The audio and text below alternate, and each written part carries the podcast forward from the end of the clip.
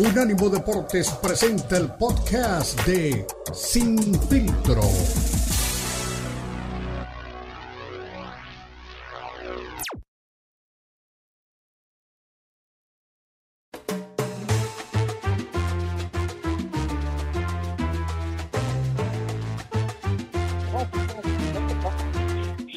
plataforma se llama Unánimo Deportes, estamos en Sin Filtro, recuerda, somos el monitor deportivo aquí en esta mañana tarde para toda la gente que nos sintoniza en la costa este y tengo el honor de tener a un gran amigo, por supuesto, la de Showtime Boxing, una persona pues que está siempre muy cerca de los eh, combates más importantes del boxeo mundial. Y ahora le tocó este fin de semana estar ahí en su patio, en su casa, muy cerquita, únicamente cruzó el patio, llegó ahí a lo que era antes el Home Depot Center, ahora se llama Dignity Health Sports Park en Carson, California, y estuvo en la victoria de Sebastián La Torre Infernal Fundora ante Carlos Ocampo. ¿Cómo estás, Alejandro? ¿Qué tal? ¿Cómo estás, Cristian? Hombre, un placer saludarte a ti, a todo tu auditorio y tus compañeros de transmisión, por supuesto. Eh, lo, dices bien, fue aquí en el parque de mi casa prácticamente, eh, en el eh, Dignity Sports Park de Carson, y fue una noche muy, muy intensa, la verdad. Mm, sobre todo porque fueron tres peleas de título mundial, algo que no vemos muy comúnmente, o sea, una función realmente, son los tres peleas que se pasaron al aire, digamos, en, la transmisión que tuvimos y fue excepcional. Eh, tú me dices cuándo arrancamos, ¿le damos o qué? Le damos con todo, mi estimado Alejandro Luna. Eh, dime una cosita, la pelea estelar, eh, la Torre Infernal contra Carlos Ocampo, pelea que se define en las tarjetas, ¿te gustó o no te gustó? Eh, se define una a mí me parece 100% ganó eh, Sebastián Fundora, de eso no hay duda, no tengo absolutamente ninguna duda. En donde no me gustó fue el, estilo que escoge precisamente Sebastián Fundora, el originario de Coachella, California, para enfrentar a Carlos Ocampo. Sabemos que mide dos metros de estatura o seis, punto cinco y medio pies, digamos. Es una, lo hace honor a su, a su apodo, ¿no? A la Torre Infernal pero, pero escoge el terreno corto para pelear. Sabemos que a él le gusta y le gusta agradar a la gente. Sin embargo, él ya nos había comentado en una entrevista que tuvimos con él desde el viernes anterior que su papá le dice, quieres durar, esto depende de cuánto quieres durar en el boxeo.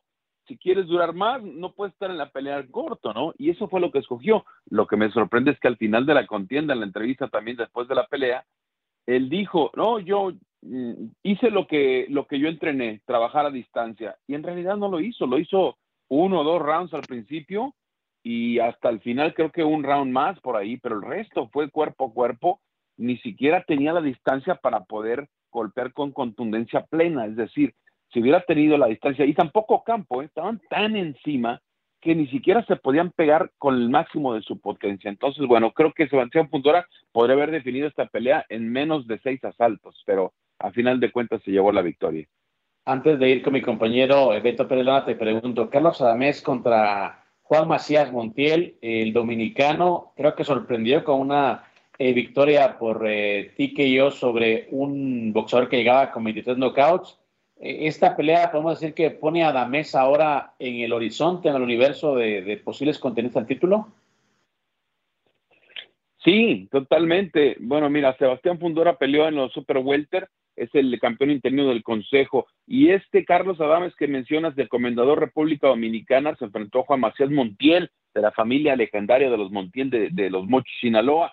Y esto, eh, eh, Adames peleó eh, en peso mediano y es el campeón interino del Consejo Mundial de Boxeo.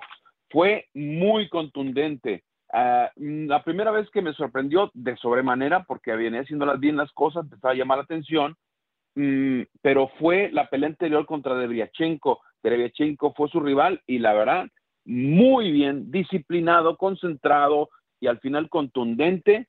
Eh, es un guerrero, la verdad que no se da por vencido nunca y lo venció. Ahora aquí, la verdad, era mm, totalmente superior a Montiel. No sé si Montiel no venía 100% preparado, no voy a cuestionar eso porque no tengo la manera, no tengo pruebas para decir eso, pero sí el nivel de excelencia física lo tiene Carlos Adames, fuerte, contundente, eh, a placer. En tres asaltos detuvo el referee Rey Corona el, pleito y se llevó la victoria, pero sin duda, ¿eh? y creo que bien detenida la pelea porque como decía Montiel pudo haber salido muy lastimado si es que continuaba eh, en, esa contienda. Venga, me da mucho gusto saludarte desde México, Beto Pérez Landa, y eh, me quedé con, con, algo, ¿no? O sea, yo, yo sé que sí es eh, clara la victoria para Fundora, pero fue valiente Carlos Ocampo, ¿no? El mexicano hasta donde, hasta donde le alcanzó, se mantuvo estoico, ¿no? Sí, de repente en el noveno ahí como que le temblaron un poco las piernas, pero pues con ese estilo que tiene, es apenas su segunda derrota. Y, y, ahora qué viene para Fundora? ¿Está listo para, para la pelea con Germán Charlo? Pues mira, yo diría que le, eh, debería ser otra pelea. Mejor, Charlo tiene mucha experiencia. Eh, sí creo que es un peleador para estos trotes de, del máximo nivel boxístico. Eh, en mi opinión, le faltaría una pelea más todavía para que se ponga un poco más a tono, se sienta confiado y con un rival fuerte. Sí, como me dices tú, yo también estoy de acuerdo. Vino Carlos Ocampo que fue, fue incisivo, ¿no? Estuvo ahí en toda la pelea sin embargo, pues se, topó con la pared que todo el mundo, una cosa es decir, no, pues yo le gano al flaco este largo, pero ya cuando te subes frente a frente y que de verdad no lo alcanzas, si Fundora lo hubiera mantenido toda la pelea a distancia, o sea, no hay manera que hubiera podido hacer nada. Le concede entonces Ocampo hace su trabajo, ¿no? Con unos buenos volados de izquierda, de derecha, ganchos al cuerpo, también estuvo trabajando Campo, pero pues no le alcanzó. Fundora creo que sí está en otro nivel, sí tiene las cualidades, tiene pegada, eh, ya probó la lona, lo recordamos en la pelea anterior contra Erickson Lubin, que hizo una, una contienda excepcional, la verdad, y con eso llamó la atención en todo el mundo. Sin embargo, pues eh, tiene que cuidarse más, no puede dar concesiones. Contra un charro no puede venirse nada más al, al choque. Tiene que enfocarse en ganar las peleas, punto, y lo demás, olvidarse si, si vas a, a, a complacer a la gente. A mí me parece mucho riesgo, sobre todo cuando ya vienes al alto vuelo. Alejandro lo mencionaba, ¿no? Que era una pelea, una, una cartelera, mejor dicho, con 13 peleas eh, titulares. La tercera también Fernando Martínez, ¿no? El argentino, venciendo a Jerwin Ancajas por el título de la Federación Internacional de Boxeo en Junior, eh, en Junior Gallo, me parece, ¿no? Que era esta, esta, este combate. Así que también una pelea interesante en esta velada. Sí, e, era, era una, una revancha directa esa contra Jerwin Ancajas, del filipino eh, y curiosamente, cuando ganó el filipino en la pelea anterior, eh, pues era el campeón reinante y era uno de cinco campeones que había mundiales de, provenientes de Filipinas. Bueno, al término de la noche de este sábado pasado, donde gana una vez más Fernando Martínez, hay cero campeones eh, filipinos. Esa es una nota curiosa.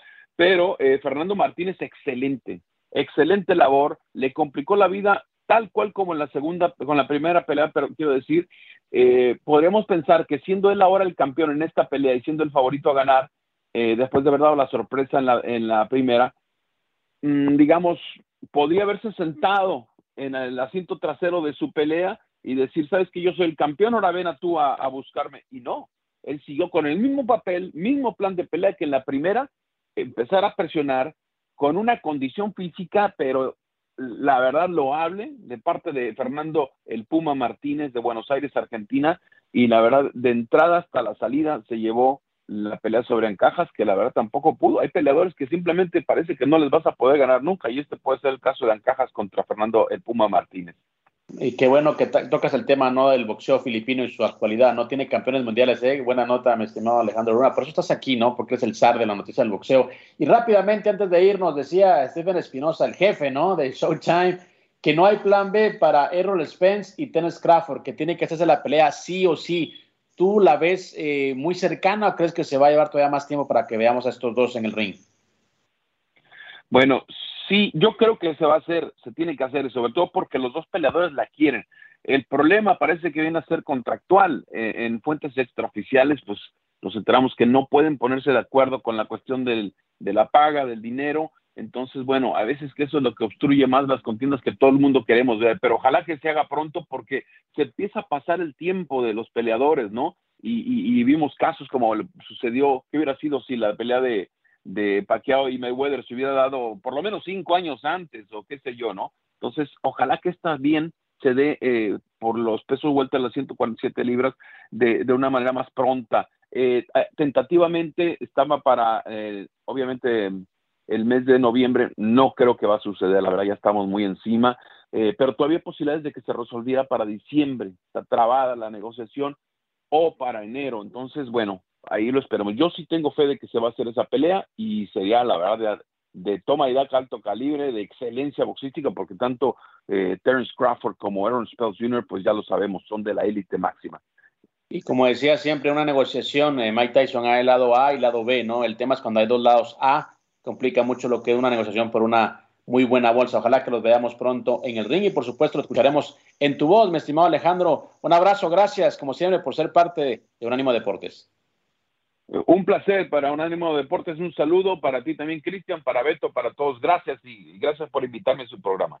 Gracias, Alejandro Luna, la voz en español de Showtime Boxing, un invitado más, un amigo más de la casa y por supuesto ya es parte del universo de Unánimo Deportes. Un abrazo, Alejandro, mucha suerte. Vamos a una pausa, regresamos. Recuerde, somos sin